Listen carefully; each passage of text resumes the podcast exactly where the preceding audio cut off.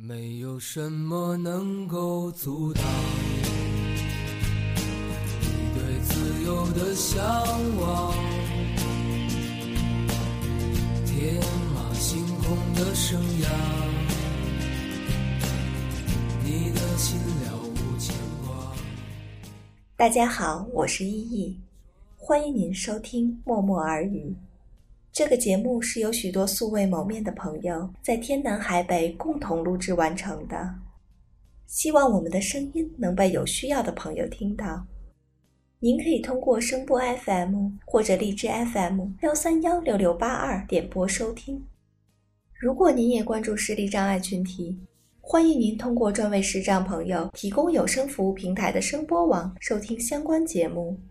同时，你也可以通过声波 FM 为视障朋友录制您自己的有声节目。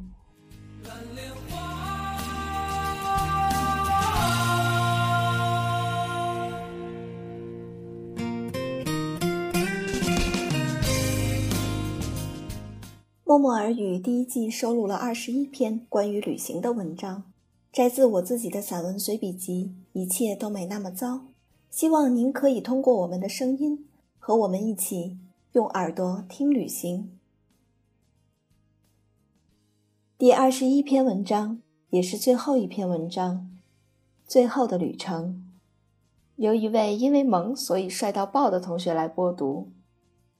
我相信人与人之间的缘分，也相信因为缘分，所以有些相遇就像是久别后的重逢，感情厚度无关于时间。珍惜每一次相遇，因为他们都是人生旅途中最美丽的风景。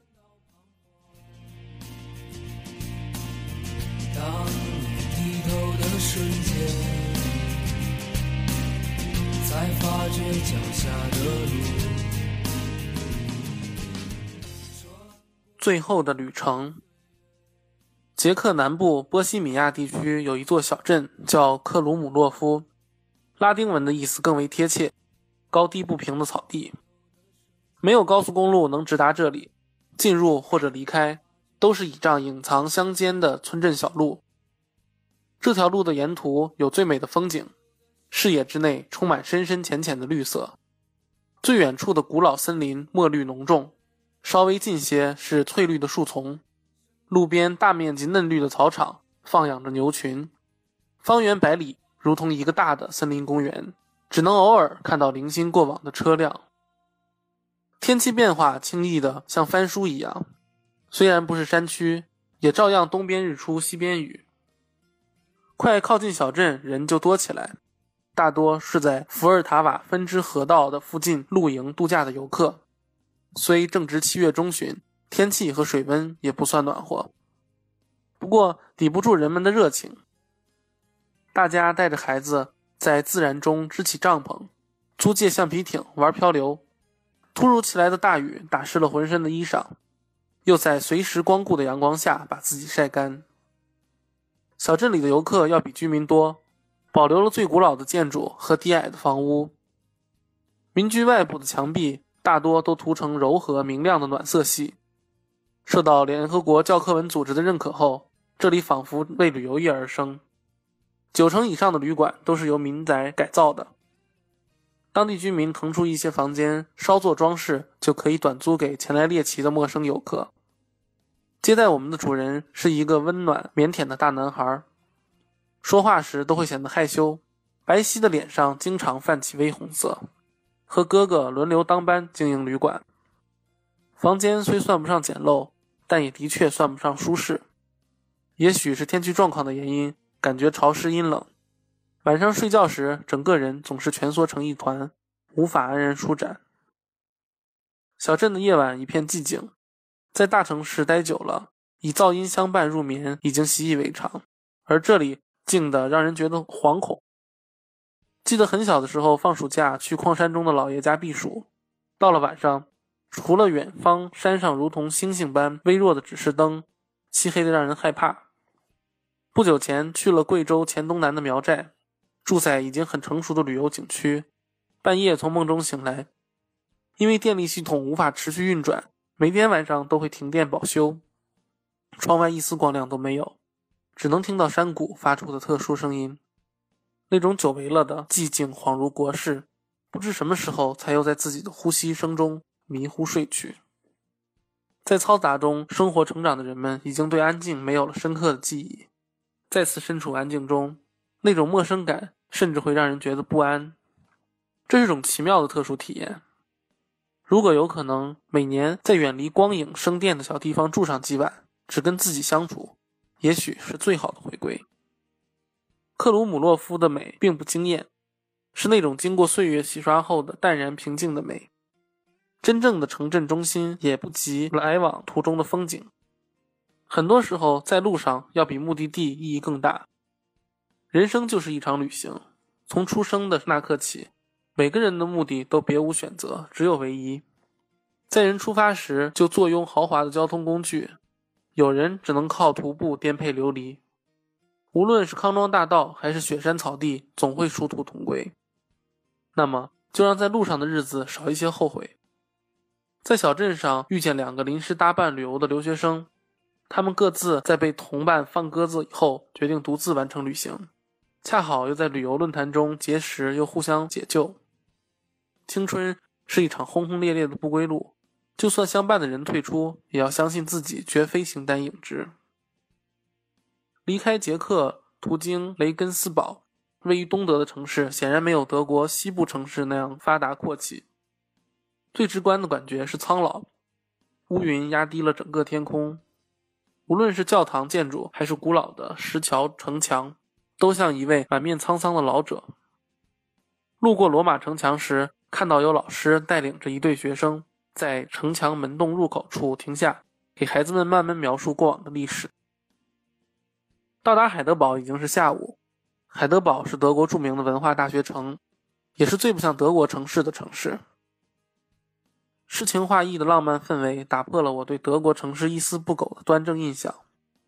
老城依傍内卡河两岸狭长而建，河面像镜子一样映射出双倍的美丽。河北岸的山丘上有条著名的哲学家小径，通往小径的公路很陡，几乎比四十五度角还要倾斜。小径优雅肃静，南北两岸的风景尽收眼底。哲人辈出的德国拥有大批里程碑式的哲学大师。而这里就是他们曾经思考和寻找灵感的驻足之地。穿过海德堡大桥，南岸的桥头堡有一个著名的老猴子铜像。猴子的形象其实蛮可爱，但是人们说这个猴子象征着虚荣和贪婪的人性。猴子旁边两只小铜老鼠已经被过往行人抚摸得发亮。老城里摆满了货架，最重要的两个货架上摆着各种规格、样式繁多的厨房用具。德国灶具在中国人民心中算上高品质的土特产品。机场离境时，经常会看到国人带着成箱的锅碗瓢盆千里迢迢回家的场景。在商店最深处，才看到老板娘的收银台，整整一面墙壁上挂满了德国黑森林的招牌布谷钟。老板娘个子不高，白白胖胖的中国女人，来德国定居已经二十几载，嘴皮子和脑袋都十分灵光，一看就是一个经常买卖的好手。他热情地介绍各种产品，告诉我墙上的布谷钟是真正的德国创造，跟德国制造完全不同。当然，价格也很地道，根据大小和手工复杂程度不同，几百到上千欧元不等。海德堡是一个年轻的城市，两成以上的常住居民都是大学生，所以随处都是年轻人的身影。老城广场附近有许多年轻人坐在露天咖啡厅看书和聊天，相比之下。发觉自己的大学环境就要显得干瘪许多，能在这里度过最好的青春时光，简直是令人羡慕。法兰克福特别自然地把沉浸在古老欧洲的心情拉回到现代世界，空间的转变轻而易举，但心里的感受一时无法转换。作为全球最重要的航空枢纽之一，它的大名很少有人觉得陌生。再加上闹得沸沸扬扬的欧债危机，几乎每天在电视的财经报道中都能看到欧洲中央银行门前大大的蓝色欧元符号。作为欧洲的金融中心，有人戏称它是莱茵河畔的曼哈顿。如果曼哈顿是天天开金融派对的激情少女，法兰克福就是沉着干练的职场女人，两者的感觉截然不同。虽然城市里没有什么特别有趣的地方，但让人心里觉得很踏实。时间流逝的速度要比想象中快太多，已经是旅行的最后一站。虽然长时间的旅途奔波让人觉得辛苦，但要结束时也总会依依不舍地感叹。入住的酒店是一座有些年头的老楼，木质的地板踏上去能听到咯吱咯吱的响声。前台工作人员年龄也不小，看上去有五十多岁。他穿着笔挺的西装，打着红色的领带，工作态度严谨认真，感觉是那种不苟言笑的人。进入电梯前有一个极高的台阶，父亲小心翼翼试图把轮椅拖上去。大概是接待的先生看到父亲动作慢慢吞吞，他便走出办公室，主动伸手过来，麻利地帮我越过台阶。就在我跟他道谢的时候，他开玩笑说：“你这个保镖不合格，干脆换掉他。”表面严肃的人笑起来特别可爱。在法兰克福的两天阳光特别明媚，好像是要我把其他地方错过的晴天都在这里找回来。采尔街一片繁华，商场和专卖店传出来各种动感的音乐声。步行街上还有许多背着保温箱卖热狗的小贩，好像人们出动只是为了晒太阳。进商场购物的人只有一小部分。大多数都在街头溜溜达达的闲逛，这种场景像极了北京西单，只是没想到法兰克福也有相同的一面。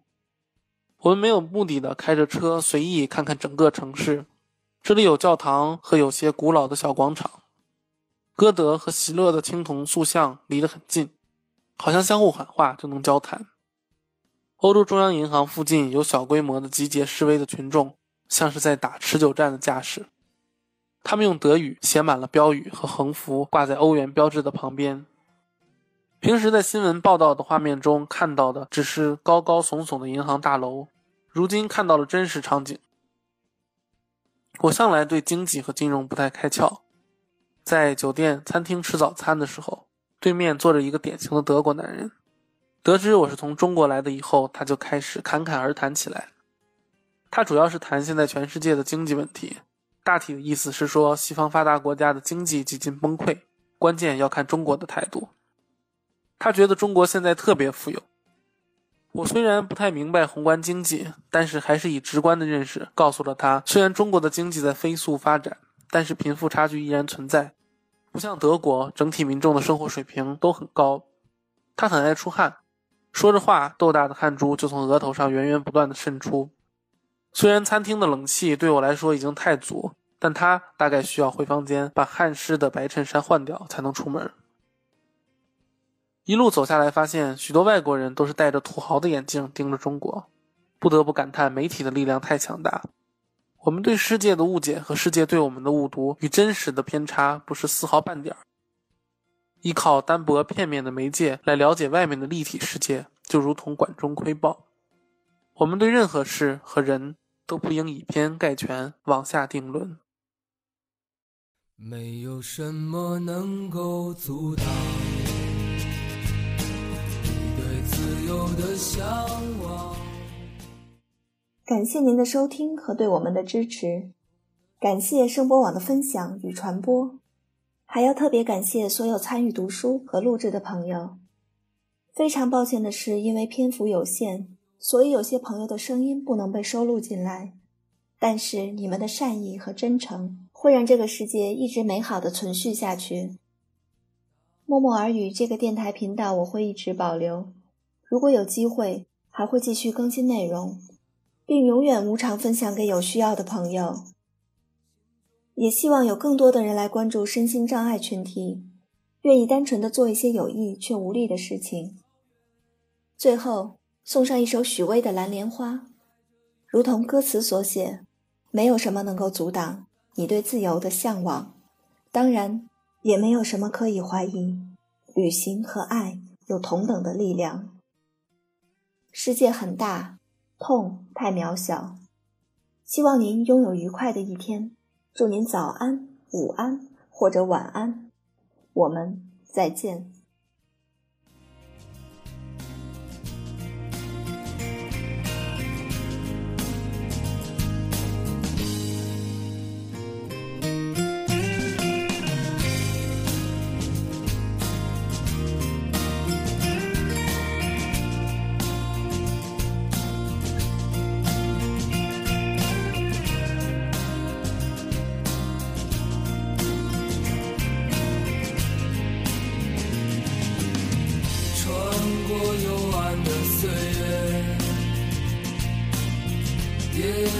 感到彷徨。当你低头的瞬间，才发觉脚下的路。穿过幽暗的岁月，也曾感到彷徨。当你低头的瞬间，发觉脚下的路心中那自由的世界如此的清澈高远盛开着永不凋零蓝莲花。